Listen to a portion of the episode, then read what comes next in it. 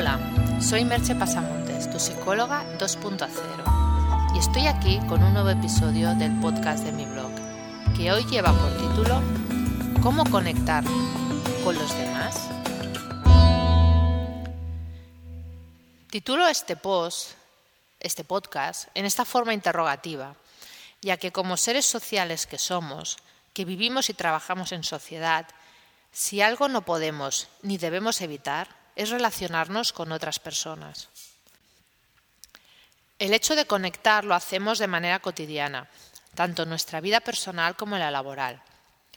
De nosotros depende en gran medida que esas experiencias relacionales sean en mucho caso plenas y satisfactorias o, como decía Sartre, que lleguemos a pensar que el infierno son los otros.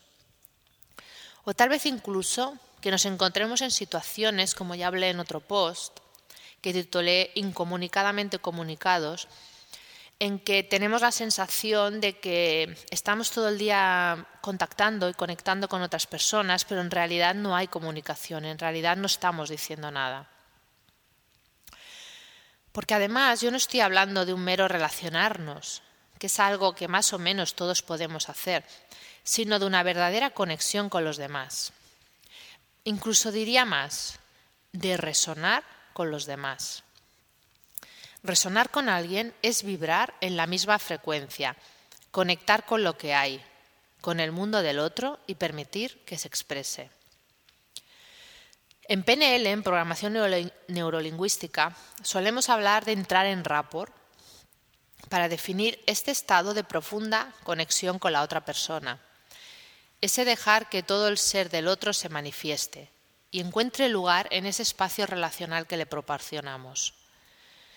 Sería un estado muy parecido al de la empatía, pero con la diferencia de que nosotros estamos en sus zapatos, pero a la vez en los nuestros.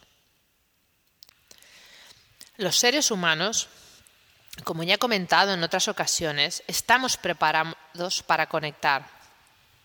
Venimos equipados con las neuronas espejo estas neuronas específicas que tenemos en nuestro cerebro, que de alguna manera nos ayudan a, reflejar el comportamiento, la postura, el sentimiento de las otras personas y de alguna manera poderlo sentir en nosotros mismos.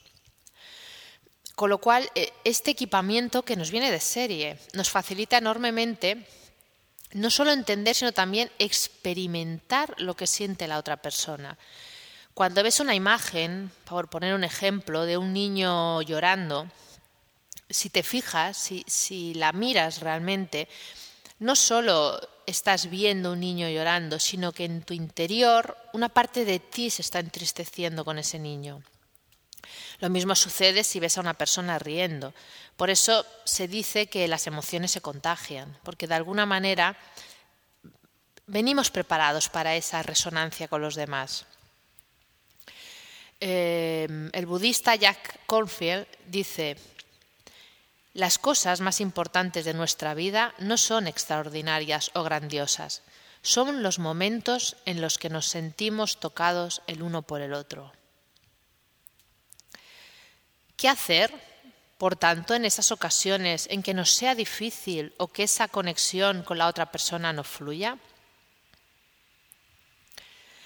Lo primero es tener un interés genuino en la otra persona.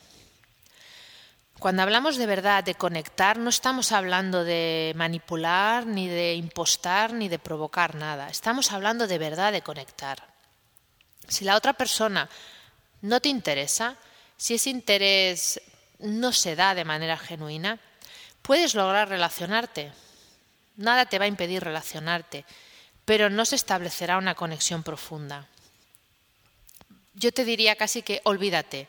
Si de verdad esa persona no te interesa, relacionate, sé cordial, sé cortés, sé educado, pero no pretendas una conexión profunda porque, mm, porque va a fallar, porque nuestro sistema mental, nuestro inconsciente está preparado para detectar que ese interés no es genuino.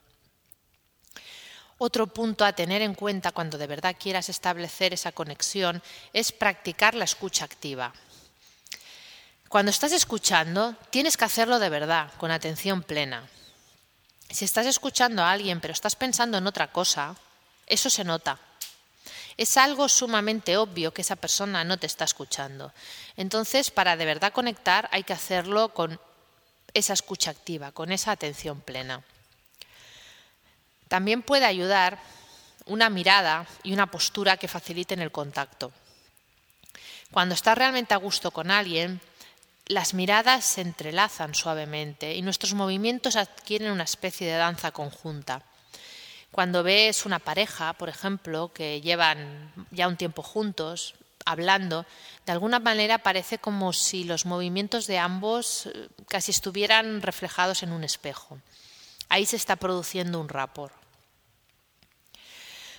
Otro punto muy fácil de decir, pero muy difícil de hacer, es no interrumpir ni atropellar con nuestro mapa mental.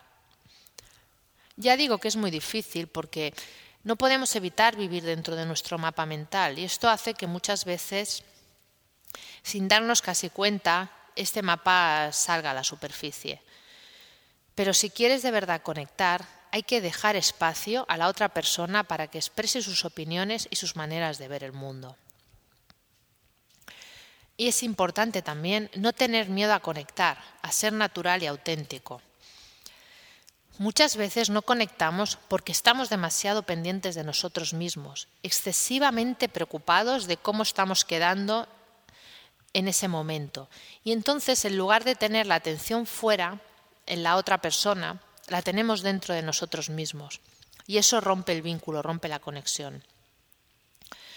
Y, evidentemente, comunicarnos de un modo respetuoso. Como dijo George Bernard Shaw, bajo la clave adecuada uno puede decir cualquier cosa.